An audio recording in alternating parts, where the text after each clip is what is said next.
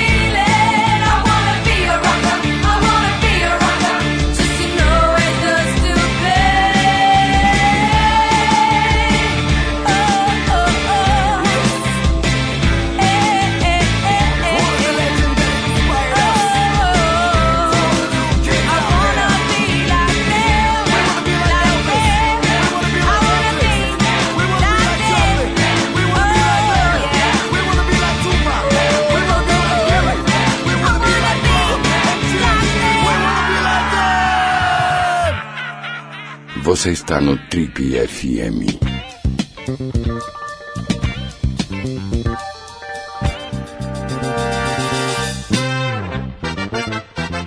Ele nasceu na Moca e foi criado em São Bernardo do Campo, na Grande São Paulo, dono de um temperamento determinado que, segundo o seu Milad, pai da figura, chega à teimosia, ele saiu cedo de casa para tocar sua vida em São Paulo. Virou punk, viajou para a Europa atrás de uma garota, foi pintor de parede, estudou gastronomia, atacou de DJ na famosa Rose Bombom aqui em São Paulo e até aqui na Trip ele andou estagiando e trabalhando. Trabalhou num restaurante na Bélgica, na França, na Itália e de volta a São Paulo chamou atenção no meio gastronômico da cidade com seu trabalho original nos restaurantes Filomena e Na Mesa. Considerado o melhor chefe brasileiro por muita gente boa, ele foi um dos primeiros e é um dos principais incentivadores do uso de ingredientes regionais do saber brasileiro na cozinha. Atualmente à frente dos restaurantes Dalva e Dito e do Dom, que acaba de ser classificado no 18º lugar na lista San Pellegrino dos 50 melhores restaurantes do mundo. Hoje a gente conversa mais uma vez aqui com muito prazer, com muita honra com Alex Atala, que também de quebra é autor dos livros Por uma Gastronomia Brasileira de 2003, com, unha, com Unhas, Dentes e Cuca e do Escofianas Brasileiras, esses dois últimos do ano de 2008. Ale, muito obrigado mais uma vez pela tua presença aqui. Sei que a sua rotina hoje em dia não é brincadeira. Você sai de uma caçarola para outra ali em questão de segundos, né? Obrigado por você ter vindo aqui mais uma vez conversar com a gente, cara. Nada, obrigado você, Lima, obrigado a todo mundo que é. Eu venho amarradão na, no trip, né? A gente estava conversando há pouco, eu me lembro de do comecinho do trip lá em, em Santo André, enfim, é, é, é muito bacana estar aqui. Cara, vamos começar falando dessa coisa aí, de, da, da, da, desse momento em que o chefe é o novo estilista, né? Dizer, de repente, assim, é, tem fases, né? Eu tenho um amigo que mora na Inglaterra e ele vem aqui para o Brasil a cada dois, três anos. E ele gosta de observar essas fases que a gente vai vivendo, né? Teve uma vez que ele ficou, assim, absolutamente é, impressionado porque era o momento do creme brulee, como é que se fala? Creme brulee. Creme brulee. Né? Então, assim, todos os restaurantes, até botiquim tinha o creme brulee. Daí passou um tempo, ele voltou, era aquele... É, era o Festival da Alcachofra. Ele também ficou impressionadíssimo, porque todo lugar era... Dizer, agora tem um momento em que todo mundo quer ser chefe, né, cara? Como é que tá? Que, por que que tá acontecendo isso na tua visão? Lima, acho que tem uma história que precede aí, que é o seguinte. Os chefes desta década são os publicitários dos anos 80 e as modelos dos anos 90, cara. É a profissão da moda, isso tem um lado bacana, ok? Que essa, essa efervescência vai passar, não mina a profissão, ao contrário, eleva a qualidade, profissionaliza o segmento. É... Pensando agora no chefe de cozinha, chefe de cozinha é uma bobagem, chefe de cozinha é cozinheiro. O título chefe de cozinha é para um líder de uma equipe, é o cara que é responsável e dirige uma cozinha. Pode ser uma cozinha de hospital, pode ser uma cozinha de catering, pode ser a cozinha de um restaurante. Vamos entender isso de uma, de uma outra forma. Vamos pegar médico. Médico faz a faculdade, ele fez a faculdade de medicina, então logo ele é médico, mas ele ainda não pode exercer, ele vai ser residente. Da residência, o exercício da profissão, do exercício da profissão e estudo, doutorado, professorado e assim em frente. Um jornalista é, começa como foca, vai a repórter até chegar a editor, mas a profissão dele é jornalista. A minha profissão é cozinheiro. Chefe de cozinha é a condição que eu vivo hoje. Outro dia até tuitaram essa frase que eu vou falar agora de uma maneira achei um pouco nefasta. Mas é o seguinte, eu me sinto hoje menos chefe do que eu já fui. Agora eu vou falar por quê. Eu fico hoje menos na cozinha do que eu ficava antigamente. Eu tenho, tô aqui, é, eu viajo para fora para dar aula, eu viajo aqui dentro do Brasil para dar aula, eu tenho outras afrazeiras, eu sou dono de um, de um negócio e tenho é, toda a sorte de problemas que um empreendedor tem. Então sou menos chefe do que já fui. Se um dia eu não ficar mais dentro da cozinha, eu vou ter vergonha de dizer que eu sou chefe de cozinha. E eu acho divertido que às vezes as pessoas me encontram e falam assim: ah, eu também sou chefe. Falei, ah, e da onde? Ah, da minha casa. Pô, então não é chefe, né, cara? É cozinheiro, pô, que nem eu, cara. Você tocou num ponto que eu acho, que acho interessante, que é o seguinte: muitas vezes quem tem um sonho, né, ou quem tem uma vocação, nesse caso, no teu caso, acho que as duas coisas, né? Você tinha uma vocação que hoje é evidente é, mas tinha também esse sonho de empreender, de fazer uma coisa sair do chão e virar realidade, né? E aí, de repente, você é obrigado a virar empresário, né? Quase que uma contingência da tua vocação. Como é que foi esse lado aí, cara, de você de repente se ver à frente de uma empresa?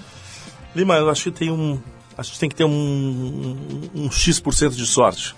É, porque eu não sabia. Eu aprendi, eu troquei o pneu do carro andando. Então, hoje eu sei, hoje eu sinto, me sinto mais seguro, mas realmente é, eu não estava pronto para ser empresário. Tenho to... Mas dei sorte, o restaurante dava dinheiro, dava, dava, dava, tanto dinheiro que dava pra fazer um monte de besteira e sobrar alguma ainda. Essa, essa coisa que eu falei aqui no começo, cara, o fato de você ter trazido aí o que eu chamei de saber brasileiro, né, de, uma, de um conhecimento, de uma cultura profunda aí dos, dos ingredientes, das vivências, dos, dos costumes da gastronomia brasileira de verdade, trazer isso para as mesas supostamente mais requintadas, né? Como é que se deu esse processo aí de você incorporar isso nas suas receitas, nas suas aulas, etc? Acho de duas maneiras, Lima. Uma coisa foi o seguinte, aliás, vamos dizer três. Uma foi a, quando eu fui morar na Europa e eu sou de uma família simples, é, eu nunca tinha comido salmão defumado na vida. Eu nunca tinha visto um salmão defumado. É, a trufa, foie gras, caviar. A primeira vez que eu experimentei aquelas coisas, eu não gostei. Como eu também não gostei de uísque, como eu não gostei de vinho, foram paladares que foram adquiridos. Me lembro muito de experimentar essas coisas e falar, pô, as coisas que eu conheço são mais legais. O meu registro cultural de bom sabor vinha de outra escola que não era aquela que eu estava que eu estava conhecendo naquele momento. A terceira coisa foi trabalhando em cozinha, eu descobri que eu nunca ia ser tão bom cozinheiro francês quanto um francês, porque aquele cara tem o registro que eu não tenho de infância, de repertório de vida. A diferença do bom, do muito bom e do excepcional vem de repertório, vem de experiência. Não tenho a da francesa, eu não tenho a italiana, então seguro que qualquer francês vai fazer cozinha francesa melhor do que eu. E é seguro que qualquer brasileiro vai cozinhar cozinha brasileira melhor que qualquer um. Até um pouquinho mais assim, o sushi man, por exemplo, é honorado no Japão. Por quê? O japonês que comeu sushi a vida inteira vê que aquele senhor é um maestro, está um andar acima, faz o que todo mundo faz melhor. E por isso a expertise lhe confere honorabilidade. Então acho que essa, é, é, essa é a história de, de a minha recusa de ser um, mais um fazendo comida que eu não sabia fazer. Você citou um chefe, como exemplo aí, um chefe francês, me, me fez lembrar do, do chefe inglês que está famosíssimo, né, que é o Jamie Oliver. Uhum. Né? O cara tá super conhecido e é engraçado porque você pensar, até, sei lá, acho que uns 10, 20 anos atrás, a, a cozinha inglesa era motivo de piada, né? Quer dizer, era uma coisa, era um dado negativo do é. país. E hoje, através do Jamie Oliver e de outras figuras, né, isso, esse quadro foi revertido. Mas o mais interessante, na, na minha opinião, é o trabalho que ele vem fazendo no sentido daquela, daquela história de conscientizar sobre, sobre a, a deficiência da alimentação infantil nas escolas, etc. Você tem acompanhado isso? Isso é legal? O que, eu, que você acha eu vou, vou dizer, vou dizer algumas coisas. Como profissional de cozinha, eu tenho que dizer que ele, como cozinheiro, é mediano. Mas tenho que reconhecer, até por ter tido alguma experiência com televisão, que ele é genial como comunicador. Figura mediática. Total. Ele, tem uma, ele, ele, consegue sair do quadro e não perder a chance, deixar o, o, o estúdio vazio e, e, segurar a audiência. Ele faz o impossível, cara. Então ele, como comunicador, é um menino excepcional. Um menino que tem uma sacada, uma velocidade de raciocínio invejável. E com, acho que muito bem estruturado, com um timing maravilhoso. E agora, eu, eu recentemente vi a última. Outro dia estava. Eu quase não assisto televisão, mas estava vendo ele nos Estados Unidos tentando melhorar uma cidade que tinha maior número de gordos e saiu na, Isso, no jornalzinho, né? E saiu no jornal que ele tinha chamado, chamado os americanos de burro e ele até chorou. Eu falei, pô, ou esse, ou esse cara é muito bom ou ele faz o coração. E, e, e você sabe que eu até comecei a respeitar mais o menino. eu falei, eu vou querer saber mais sobre isso. Eu vou querer saber como é que você define, por exemplo, quer dizer, expertise de um cara, como é que você qualifica e até falar um pouco do, desse sentido aí da, de uma certa competição que rola, né? Quer dizer, você mesmo conseguiu um feito incrível que é colocar o seu restaurante aí, o Dom, um dos seus restaurantes, no 18º lugar dessa lista, né, de, de melhores restaurantes do mundo. Vamos falar um pouquinho sobre competição nesse teu setor aí, mas antes a gente vai tocar uma música que eu sei que você gosta, qualquer pessoa que gosta de música venera essa figura, estamos falando do Stevie Wonder.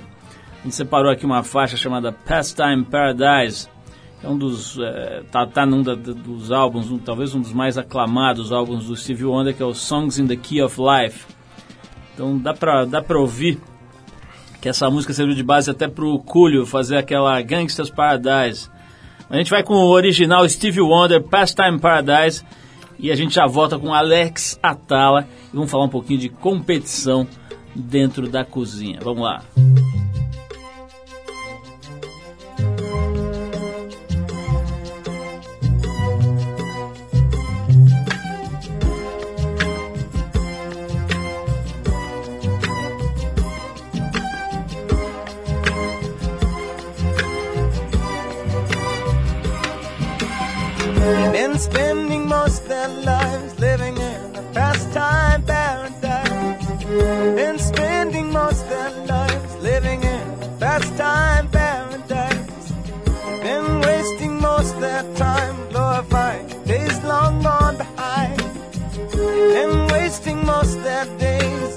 remembrance of ignorance, so dispraise. Tell me who of them will come to be?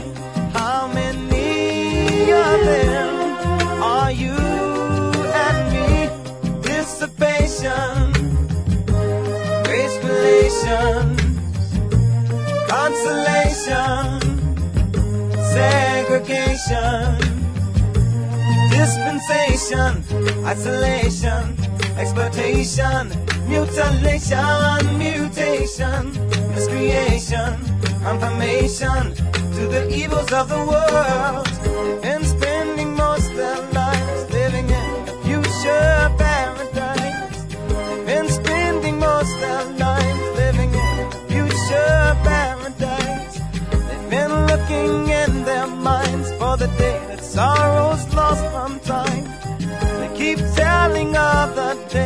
When the Savior of love will come to stay. Tell me who of them will come to be? How many of them are you and me?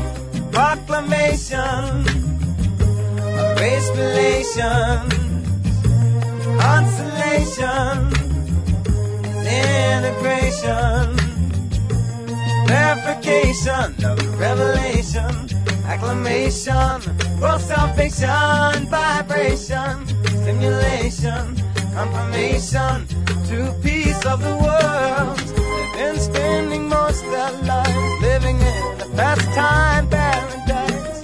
They've been spending most their lives living in pastime paradise. They've been spending most their life living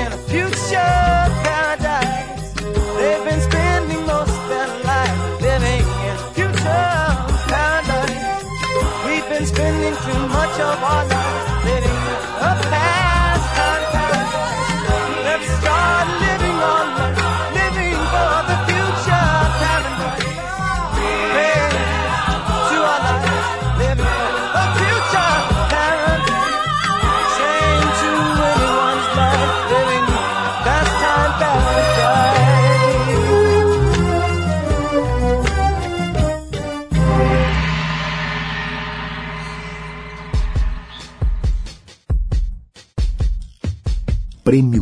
Transformadores.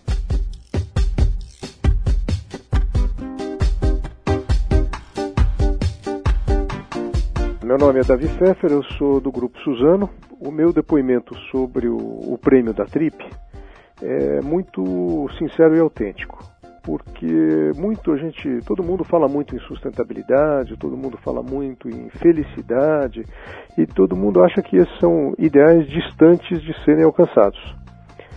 Na minha visão, uma das maiores contribuições que o prêmio Trip Transformadores traz é mostrar é, como é relevante conseguir um mundo melhor quando a gente fala em mudança de atitude.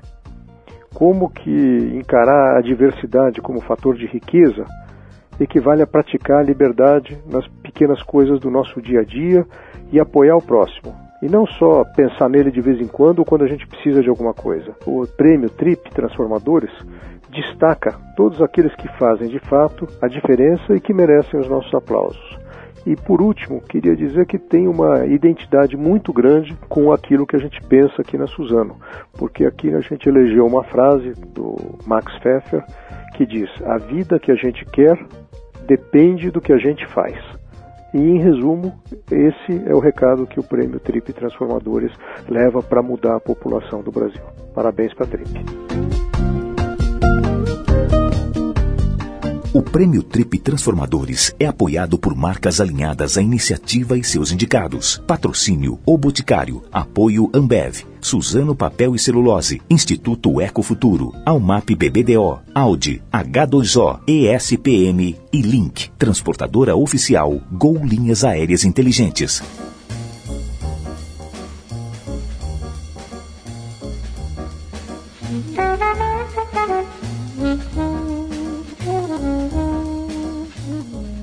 Você ligou o rádio agora, esse é o programa da revista Trip. Hoje conversando com meu amigo Alex Atala, meio homem, meio panela. O cara virou realmente sinônimo de cozinha, de cozinha de boa qualidade. A gente estava conversando aqui, antes de, de, de parar para ouvir aqui o mestre Steve Wonder, sobre essa coisa da competição, né? Quer dizer, qualquer setor que começa a se desenvolver, acho que é da natureza humana, começa a rolar ranking, competição e tal. Dizer, esses rankings, por exemplo, você conseguiu esse feito, né, de, de colocar o dom no 18º lugar entre os melhores restaurantes do mundo. Isso aí realmente é um negócio sério.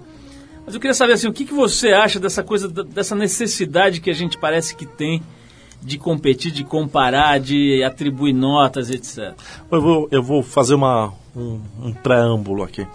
A lista da San Pellegrino dos 50 melhores restaurantes do mundo é uma lista. Ela não tem pretensão de guia. Então as pessoas falam, ah, um guia Michelin, um guia Michelin tem outra coisa e valia, avalia de outra maneira. A lista São Pellegrino é uma lista anual, muda, é mais ágil, é mais, enfim. Isso vale a dizer porque é o seguinte, o que, que a lista, o que, que essa, essa lista visa? Experiências únicas. Então, vou dar um exemplo bacanésimo de São Paulo. Restaurante Fazano. Restaurante que teria todas as condições de estar numa lista entre os melhores do mundo. Por que é que ele não está? Porque toda grande cidade do mundo tem um grande restaurante italiano.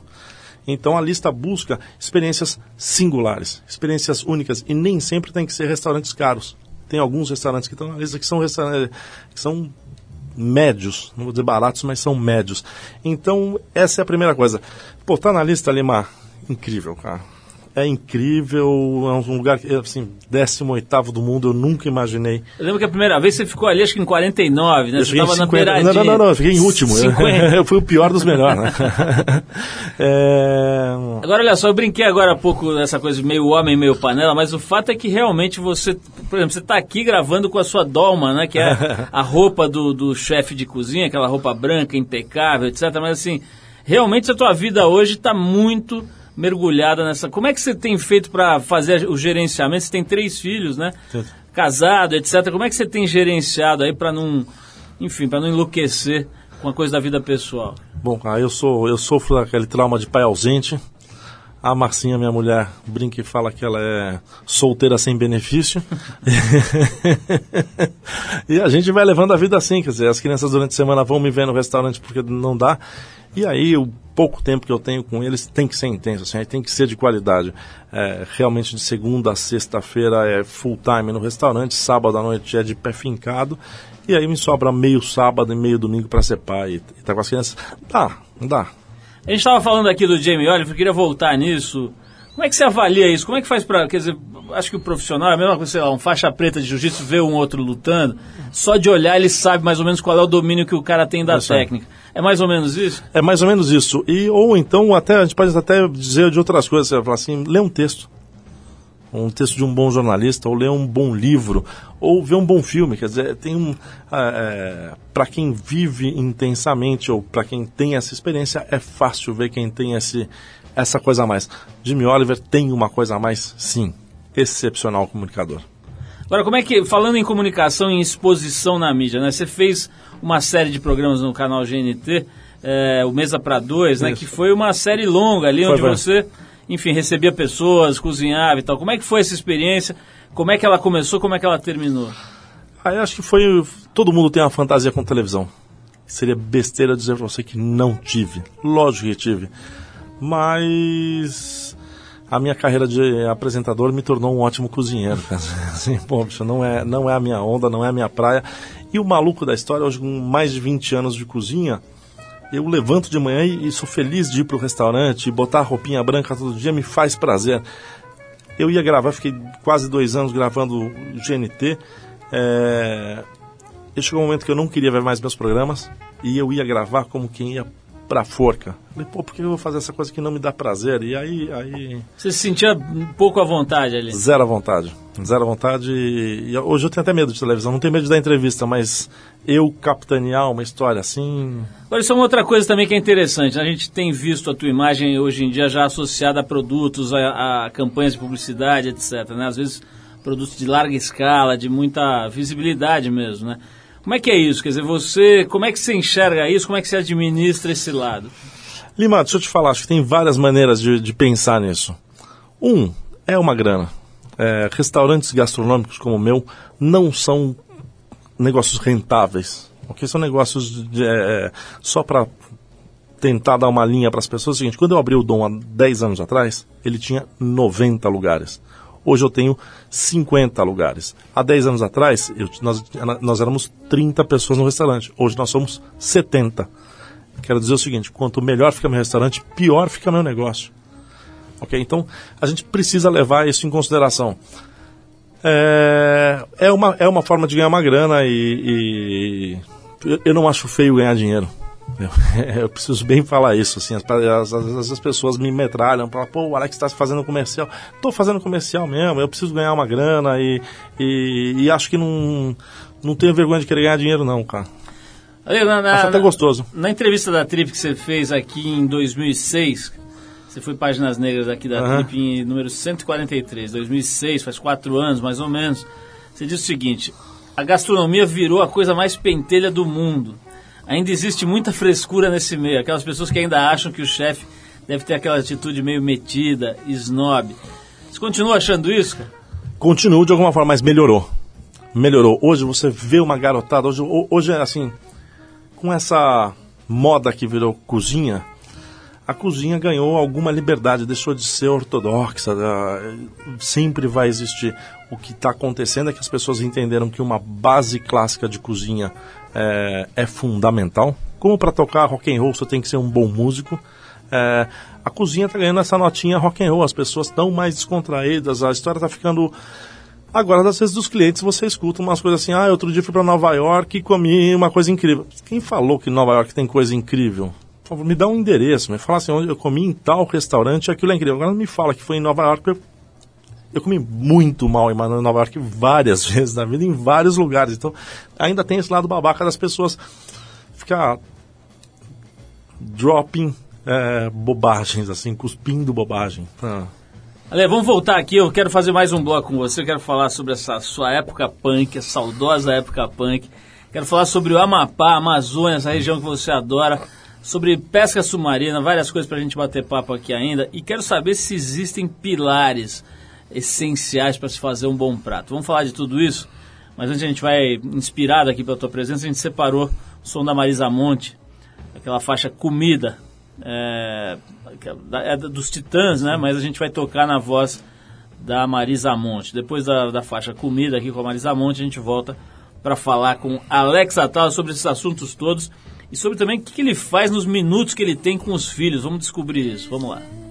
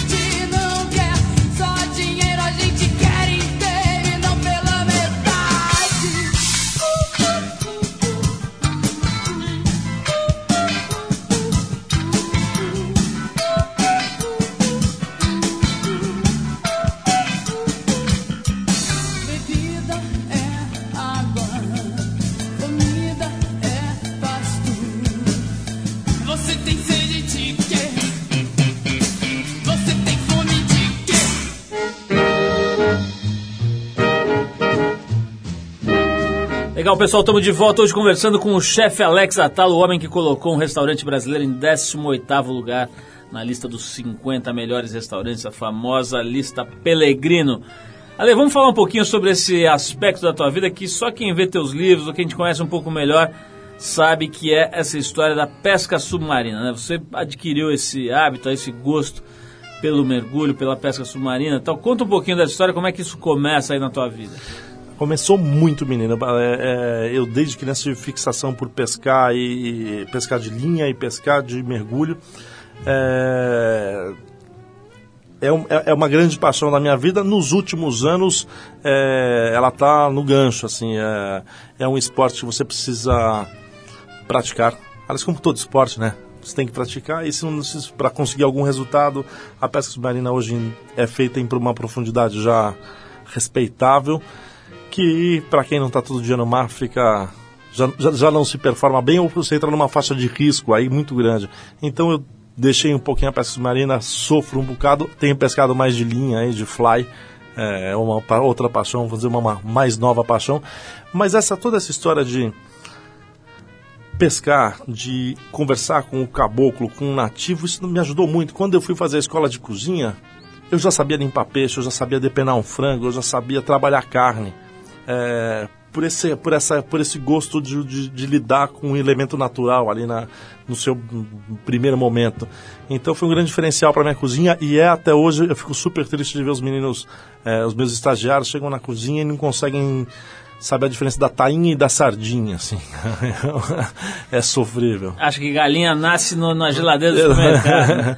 Fran- frango do terreiro, gal- galinha do terreiro, frango do, do- da geladeira. Olha, a gente estava. Você, você mencionou agora o teu começo aí, né? Quer dizer, o fato de você começar e, e- e já conhecendo essas coisas. A gente acabou não contando essa história. né? Essa história é bem legal e até a gente estava próximo aí nessa época em que você foi para Europa em busca de resgate de um grande amor. E pô, salvo engano, foi lá que começou Foi tudo a tua história foi onde- profissional, exatamente. né? Conta um pouquinho essa história, cara. Foi na época que você passou pela trip, não foi? Exatamente, eu fiz um estágio de um mês, um mês e pouco aqui na Trip e é, foi um momento incrível, assim, de, pô, é muito legal você ver as coisas acontecendo, ou- outras coisas abrindo na minha frente, eu não tinha, é... enfim, eu fui para Europa, a Cris, mãe do Pedro, tava tava indo morar na, na Europa para fazer um curso. Na época era sua namorada, né? Na época, na, não na época a gente tava, casado tinha- não, não, não, tinha namoradinho, assim. É. E aí, cara, eu enlouqueci e tinha a história do rock and roll e eu falei, ah, não, eu vou pra lá. Mas cara, eu ela foi, vocês tinham se separado ou ela foi ela, namorando? ela foi na, não, ela, a gente foi namorando, mas é aquela história, né, cara? Você, qual- qualquer um sabe que namoro, namoro à distância não rola, né, malandro? Se quer, corre atrás, porque mulher bonita não fica desocupada, não, não fica solteira, ela pode ficar um pouquinho desocupada. E aí, você resolveu simplesmente entrar no avião e ir atrás dela. É isso aí, eu fui atrás, tinha que rolar uma grana. Eu tinha dois problemas nesse momento, eu tinha que ganhar uma grana, fui pintar a parede, tinha que ter um visto, e para ter o visto eu tinha que fazer um curso. E um dos caras que pintava a parede comigo fazia escola de cozinha, e eu falei, vamos lá, escola de cozinha. Agora, eu lembro que tinha uma história de uma, uma irmã sua que tinha um restaurante ou alguma coisa Exatamente, assim, não é? um, um, um café ali na Teodoro Sampaio, né? Isso, um cafezinho exatamente. ali na Teodoro Sampaio. Tinha um coisa balcão, um uma coisa balcãozinho, assim. é, que aí até virou sushi pasta. um- É, um é, Bansushi, não. Mas ali é, cê- é do Haroldo, era do Mas, Haroldo. mas ali você não chegou a, a ter experiência com. Não, com eu tinha uma cozinha. história, ajudava minhas irmãs, tudo, não, mas não tinha, não, não, não, nem imaginava. O negócio Nem começa mesmo com esse curso exatamente, na é, Europa. exatamente. Eu, assim, a, a minha vida é dividida em dois momentos, assim, eu tinha uma história de rock and roll, da música, de, da noite, que era, era o que eu gostava, e um dia eu tive que encarar a vida de outra maneira, tinha que ganhar uma grana, tinha que trabalhar sério, não dava para ser no rock and roll, eu não conhecia as pessoas, e, e aí, e aí cozinha. Agora, por falar no, no rock and roll, é, todo mundo fala, sempre que, que, que rola alguma entrevista sua, fala dessa história de punk, né? Conta um pouquinho. O punk no Brasil é uma coisa assim que, é, vamos dizer assim, controvertida, né? Quer dizer, tem, tinha um movimento bastante forte aí nos anos 70 e tal, depois a coisa vai meio diluindo. Como é que é, cara? Como é, como é que você define esse teu período aí na tua vida? Cara, eu acho que tem algumas coisas pra dizer assim. Punk rock, assim, tem uma primeira leva de punk rock que é contemporânea com a Europa. Os meninos que estavam, não sei como antenado, porque a gente nos anos 80 comprava New Music Express da semana anterior, né? Ficava rezando pra comissário de bordo trazer essas coisas pra gente. Mas eu acho que teve uma turma do final dos anos 70 que realmente foi punk na essência. Teve uma safra de 81 que vem do hardcore. é, e veio muita gente bacana nessa, nessa safra. E depois de 86, 87, onde o punk deixa de ser cultura de gueto e vira, vira pop, né? Vira, o, o sistema compra o punk. É, Cara, eu, eu, eu sou dessa, dessa turma do, do começo dos anos 80. Foi muito bacana. Eu acho que o punk rock, o, o que me pegou no punk rock, foi, eu me lembro até hoje do seguinte: Sesc Pompeia, Fábrica do Som. Tadeu Jungle apresentava e eu fui lá com. Peguei um ônibus de São Bernardo, cara, pra ir até lá e tava tocando Ira e Cólera e tinha uma galera. Eu olhei aquilo, aquilo ali virou minha cabeça. Cara. Esse, esse- esse foi o dia que eu efetivamente resolvi virar punk, cara. Pô, teve o festival, o começo do fim do Começo do mundo. fim do mundo, ela vai depois. Genial. Ô, ô, Ale, deixa eu te perguntar uma coisa. Eu vi aqui que, que é, enfim, você já definiu aí em algum momento os pilares de um bom prato. Como é que é isso, cara? Que, que, que- como é que você define esse tipo de Eu coisa? acho que a primeira coisa que a gente tem que falar é o seguinte: uma base clássica é o salvo-conduto de um cozinheiro criativo. É, um músico é a mesma coisa, assim, um, um cara não vai compor música se ele não for um, um- um estudioso da música, se ele não tiver a música dentro dele. Acho que essa é a primeira coisa. Eu, na- no meu processo, na minha evolução, eu venho tentando. É, eu me ponho metas, às vezes, acho que às vezes difíceis ou quase impossíveis, e a minha atual é essa, é a dificuldade da simplicidade. Hoje eu quero botar dois ingredientes, três ingredientes no prato, fazer a mínima intervenção e conseguir passar um bando de mensagem dentro disso. Que esse prato não carregue só um bom sabor, mas um monte de mensagens subliminares ali. Bom, em homenagem ao Alezinho Punk, né, que É. veio bem antes do Alex Attal, do venerável chefe, a gente vai tocar aqui uma música que acho que resume, não precisa nem falar sobre ela, né, resume muito do que se entende por movimento punk. A gente vai tocar Sex Pistols com Anarchy in UK, de 1976. E depois a gente volta, vou dar uma de Jô Soares aqui, vou esticar um pouquinho o papo. Normalmente esse, esse seria o último bloco, a gente vai esticar para falar mais um pouquinho com Alex Atala depois de ouvir Sex Pistols. Vamos lá.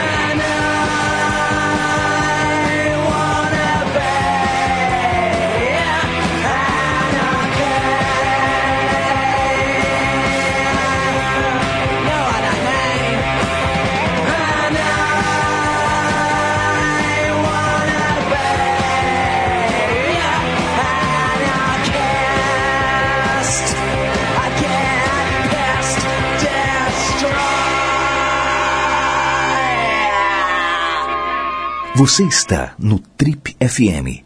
26 anos de independência no rádio brasileiro.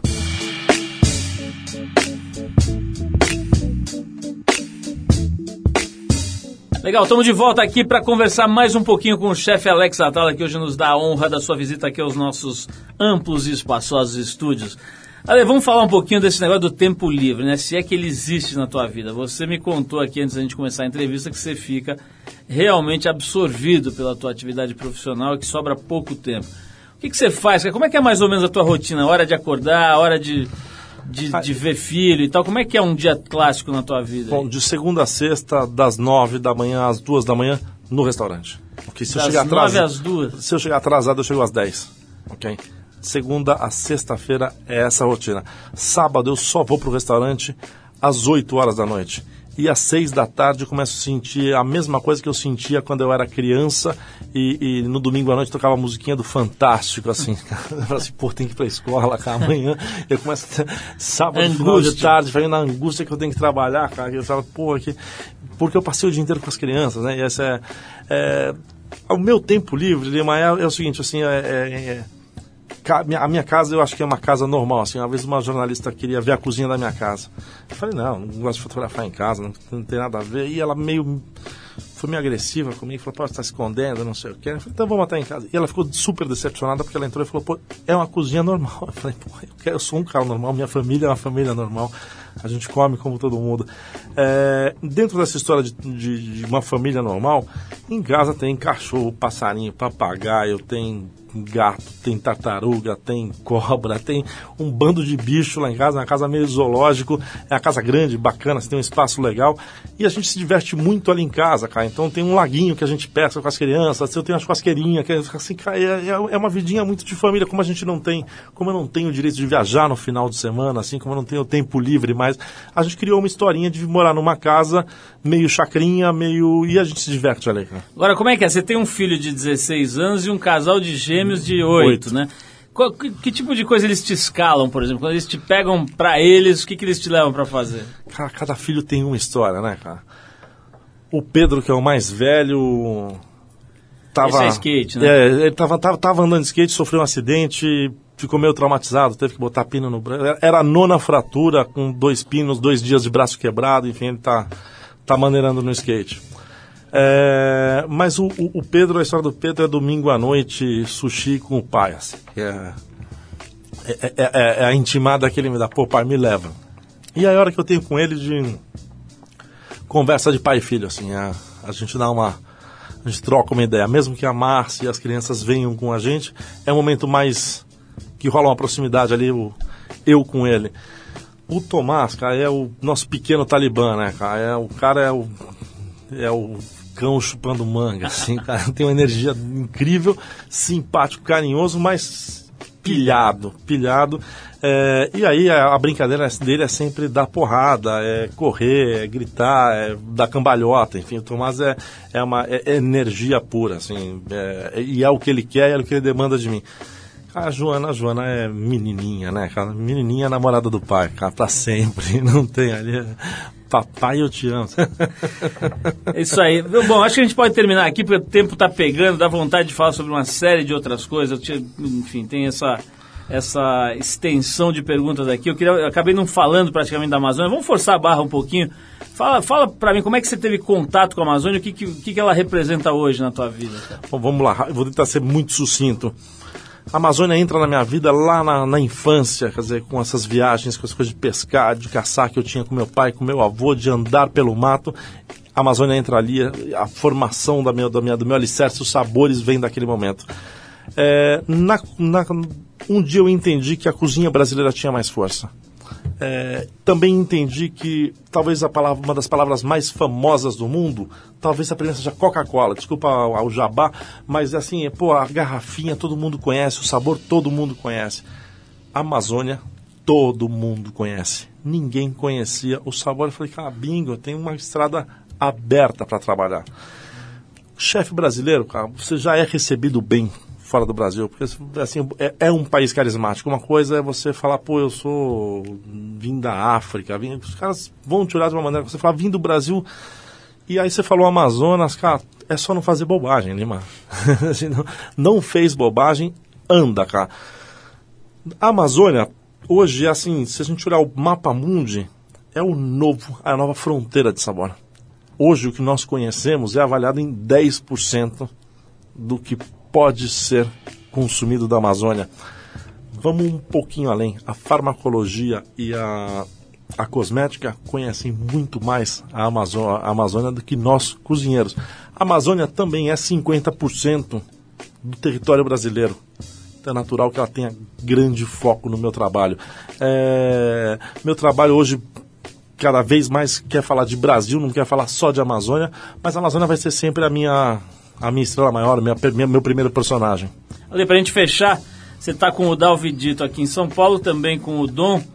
E eu quero saber se tem algum projeto. Já ouvi falar aí rumores de que você estaria pensando em aportar em terras cariocas. É isso mesmo, não? Cara, eu tava morrendo de vontade de, de ir pro Rio. Me assustei com os preços do Rio de Janeiro. É, Vou dar uma segurada na onda. É, Tenho um projeto de abrir uma padaria aqui.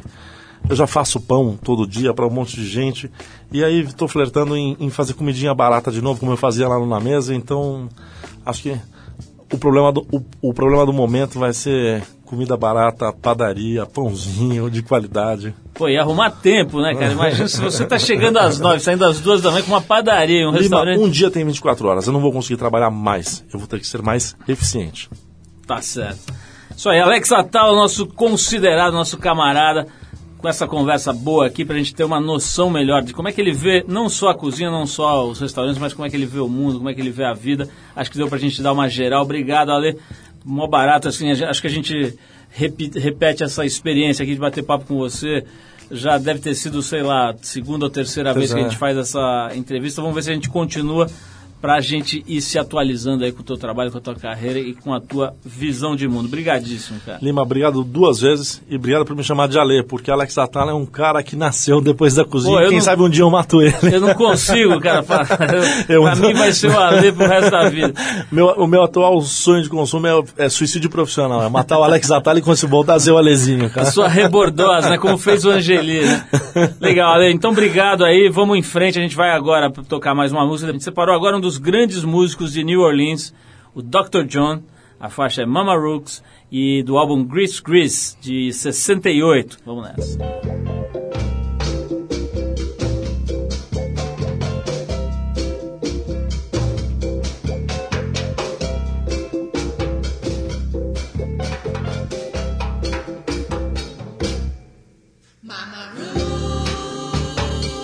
She was the queen of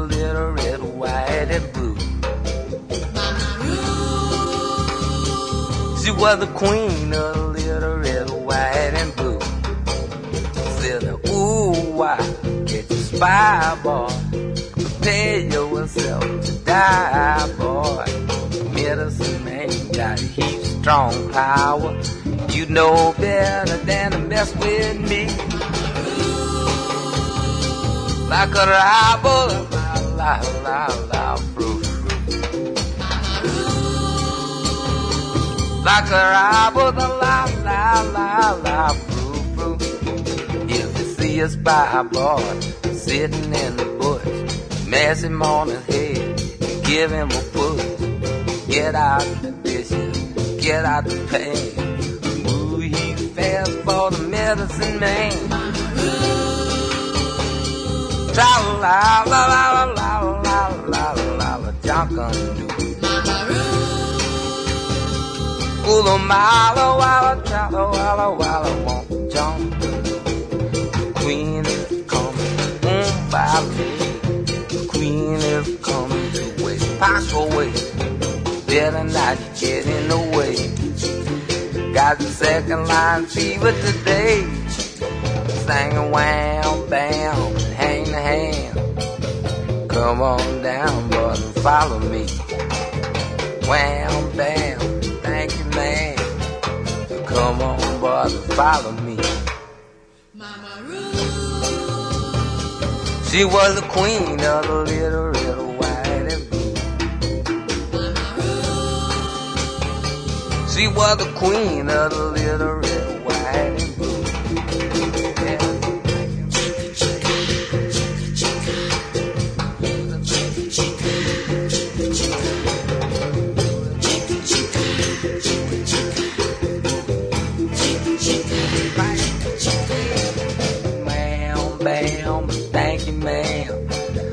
Come on, boy, now follow me. Wham, bam, hang the hand. Come on, boy, now follow me. And wham, bam, Grand Sam. Come on, boy, now follow me.